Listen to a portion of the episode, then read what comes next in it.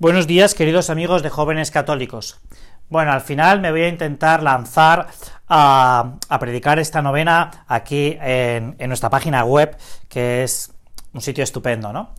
Y no podemos, el primer marco, o el marco de la novena inmaculada, de toda la novena inmaculada, pues es el Adviento, que empieza el próximo domingo con el primer domingo de Adviento, y luego pues la fiesta del apóstol San Andrés, un gran amigo de, de Jesús, un gran amigo de Jesús y por tanto de, de la Madre de Dios, de María Santísima, ¿no?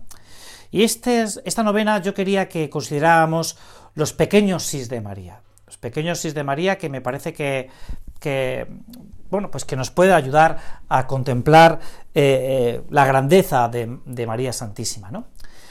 Lo primero que hay que considerar es quién es María.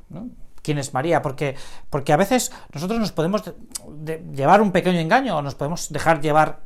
María es una chica guapa, inteligente, eh, amable, servicial, pero María, y esto no lo podemos olvidar, María ha nacido, vive en una aldea de Nazaret, bueno, de Israel, Nazaret, ¿no? En una pequeña aldea.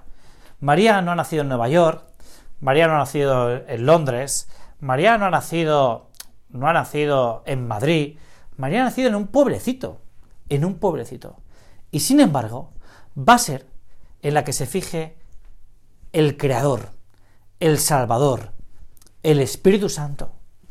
Lo digo porque muchas veces en nuestra vida nos podemos dar cuenta que, oye, o podemos pensar que yo quién soy para Dios. Y realmente no somos nadie pero lo somos todo. Lo somos todo. Y también podíamos pensar, bueno, de que yo me comporte bien o mal, ¿qué importa?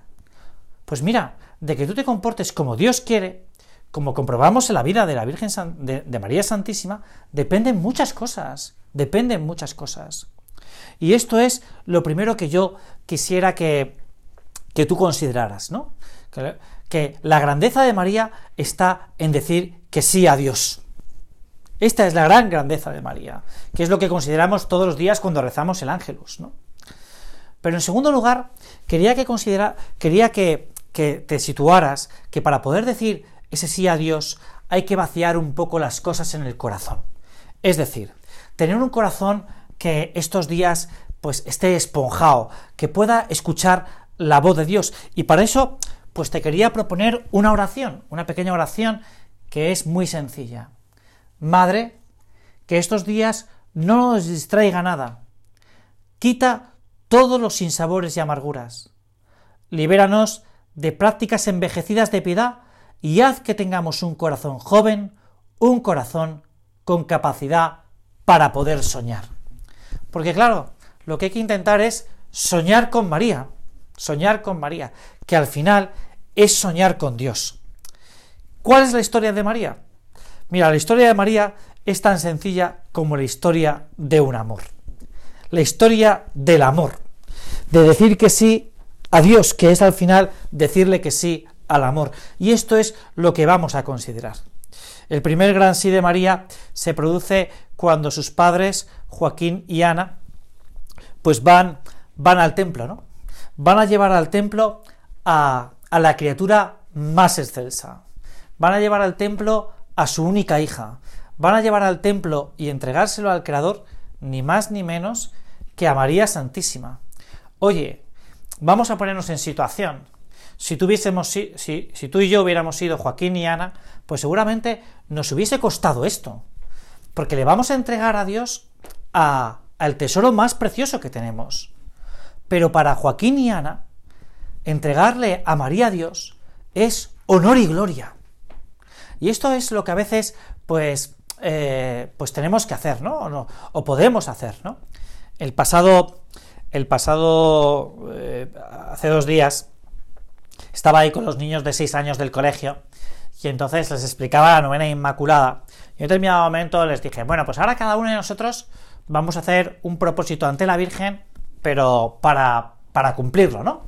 Entonces vamos a pensarlo cada uno en el banco, ¿no? Y entonces pues se pusieron ahí, lo pensaron durante 4 o 5 segundos y luego por orden cada uno iba, se arrodillaba ante la, imagen de la Virgen y en su corazón se lo decía a la Virgen, ¿no? Bueno, así pasaron todos hasta que, hasta que, bueno, hasta que terminó y lo hizo también el profesor y en un determinado momento uno de ellos, pues como son los niños de espontáneos, ¿no? Pues dijo, eh, Donfer, Donfer, que es que a mí me va a costar mucho, mucho cumplir este propósito. Claro, a Joaquín y Ana les costaría un montón entregar a la Virgen al Señor. Pero, pero esa es, eso es el amor, ¿no? Hace unos meses yo me encontré con una chica llamada Elena que, bueno, pues me contaron su historia y entonces pues la quisimos entrevistar para jóvenes católicos y, y la llamé por teléfono y ella me contó su historia, ¿no? Es una chica que estaba a punto de terminar farmacia, que había sido campeona de España de tenis, que jugaba en Marbella, que tenía una muy buena posición social y, vestía sus pantalones ahí vaqueros rasgados, ¿no? Eh, y, entonces hablando con ella, pues, eh, porque luego le hicimos un vídeo, pues me decía, mire, mi vida, mi vida tenía mucho, pero no lo tenía todo no lo tenía todo. Yo he encontrado, he encontrado el amor cuando le he dicho al Señor que sí. Y esto es lo que se trata estos días en la novena Inmaculada. Lo que se trata en la novena Inmaculada es que eso que para muchos parece una gran barbaridad, que es seguir hoy en día a Dios, pues es una locura de amor, ¿no? Esta misma mañana, pues me escribía un chico de Madrid llamado Pablo, eh, que vamos a publicar además su testimonio mañana, y me decía, mire, yo es que ha habido un momento que estaba totalmente perdido, ¿no? Que me dediqué al alcohol, a tener relaciones esporádicas con chicas, a... hasta que me encontré con Dios, hasta que me encontré con Dios, hasta que me caí, como San Pablo un poco, ¿no? Y me di cuenta de que, de que me estaba perdiendo lo mejor, ¿no? Que era encontrarme con el amor, ¿no?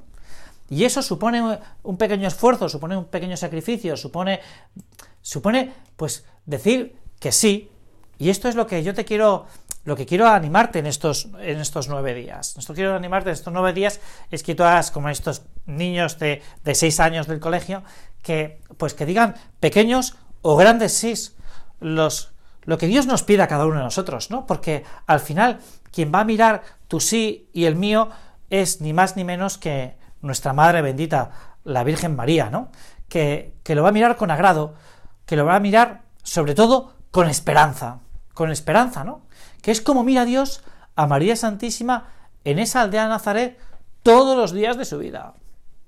Lo miraba con esperanza. Cuando esta niña tenía 6, 7, 8, 9 años, con qué cuidado, con qué, con qué esmero, con qué mirada de, de esperanza, pues miraba Dios a la que iba a ser la madre de su hijo, ¿no?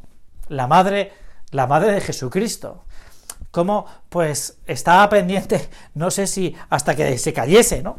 ¿Por qué? Porque, porque dependía mucho de sus pequeños sís, ¿no? Bueno, pues eh, no quiero yo alargarme mucho más, ¿no?